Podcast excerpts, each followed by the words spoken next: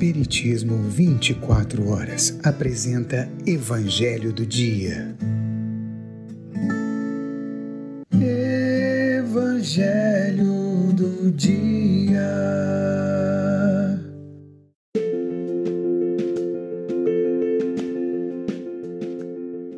Olá, meus queridos amigos, minhas queridas amigas, meus amados irmãos, minhas amadas irmãs.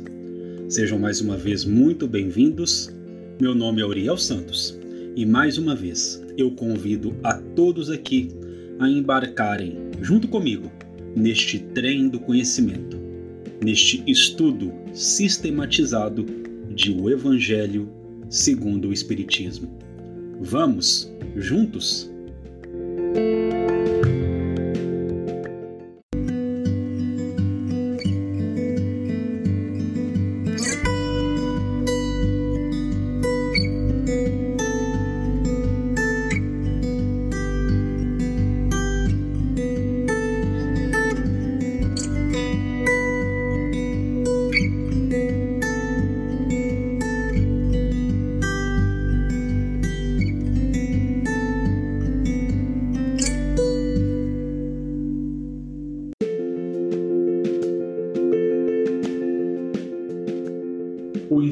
Codificador da doutrina espírita, Allan Kardec, encerrará conosco hoje, ainda dentro de a introdução do Evangelho segundo o Espiritismo, as suas inspiradas notícias históricas, ensinando-nos que sinagoga, assembleia, congregação.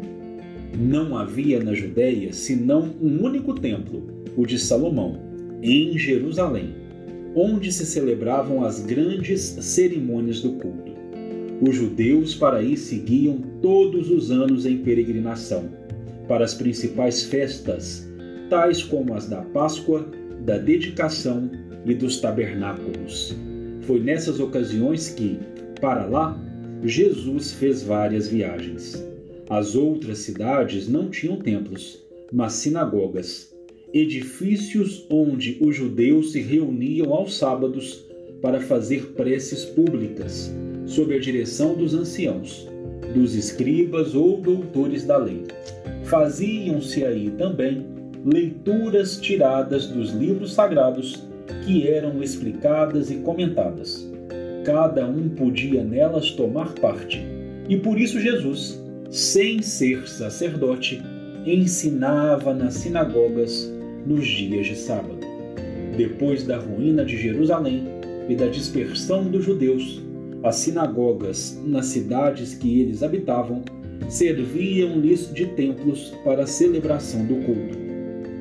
Saduceus, seita judia que se formou por volta do ano 248 a.C., assim chamada em razão de Sadoc, seu fundador os saduceus não acreditavam nem na imortalidade da alma, nem na ressurreição, nem nos bons e nem nos maus anjos. Entretanto, eles acreditavam em Deus, mas não esperando nada depois da morte, não servindo senão com o objetivo de recompensas temporais, ao que, segundo eles, se limitava sua providência. Também a satisfação dos sentidos era, a seus olhos, o objetivo essencial da vida. Quanto às Escrituras, eles se prendiam ao texto da lei antiga, não admitindo nem a tradição, nem nenhuma interpretação. Colocavam as boas obras e a execução pura e simples da lei acima das práticas exteriores do culto. Eram, como se vê, os materialistas, os deístas e os sensualistas da época esta seita era pouco numerosa, mas contava com personalidades importantes e tornou-se um partido político constantemente em oposição aos fariseus. Essênios ou Esseus, seita judia fundada por volta do ano 150 a.C., ao tempo dos Macabeus, e cujos membros que habitavam espécies de monastérios formavam entre eles uma espécie de associação moral e religiosa.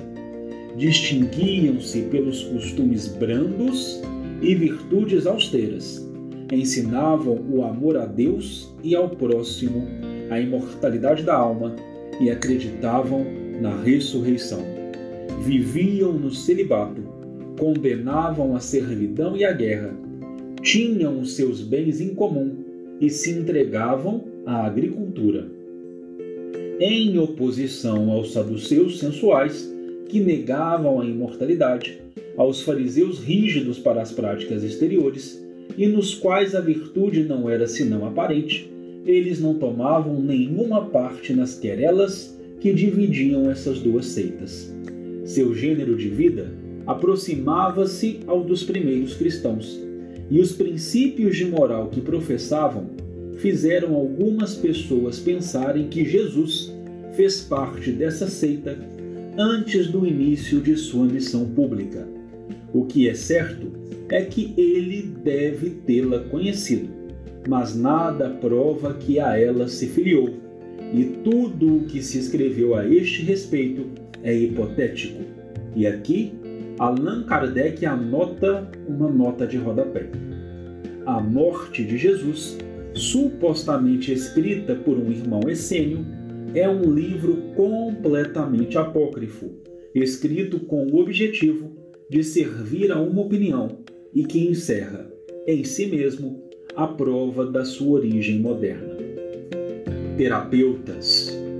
Servir, cuidar, quer dizer servidores de Deus ou curandeiros.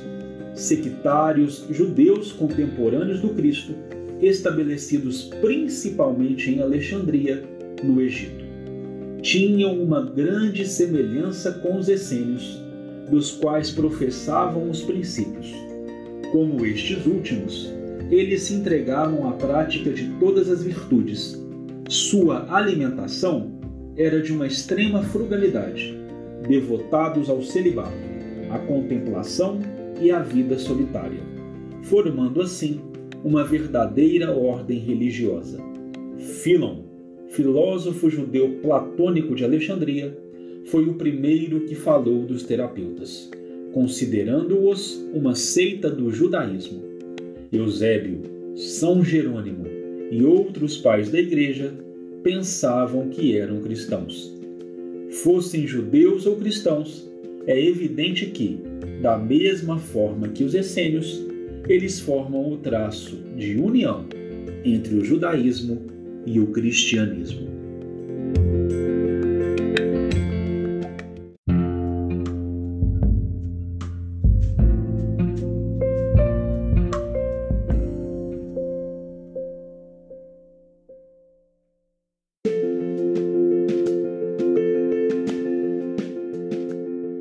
Meus queridos amigos, minhas queridas amigas, meus amados irmãos, minhas amadas irmãs.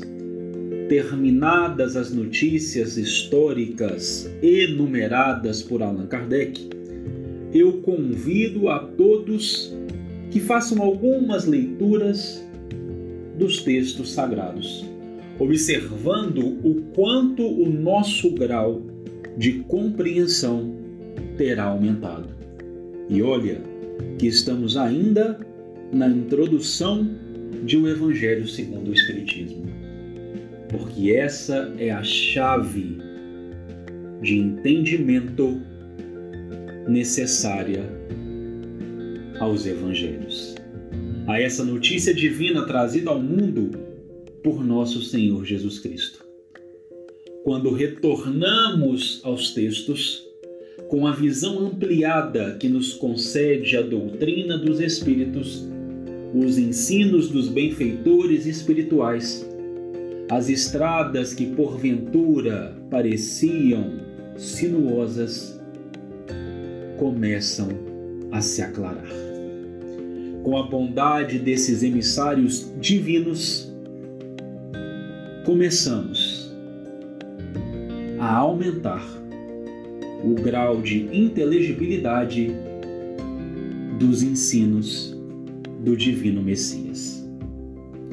Kardec começará, a partir de agora, a conversar conosco sobre Sócrates e Platão, precursores da ideia cristã e do Espiritismo.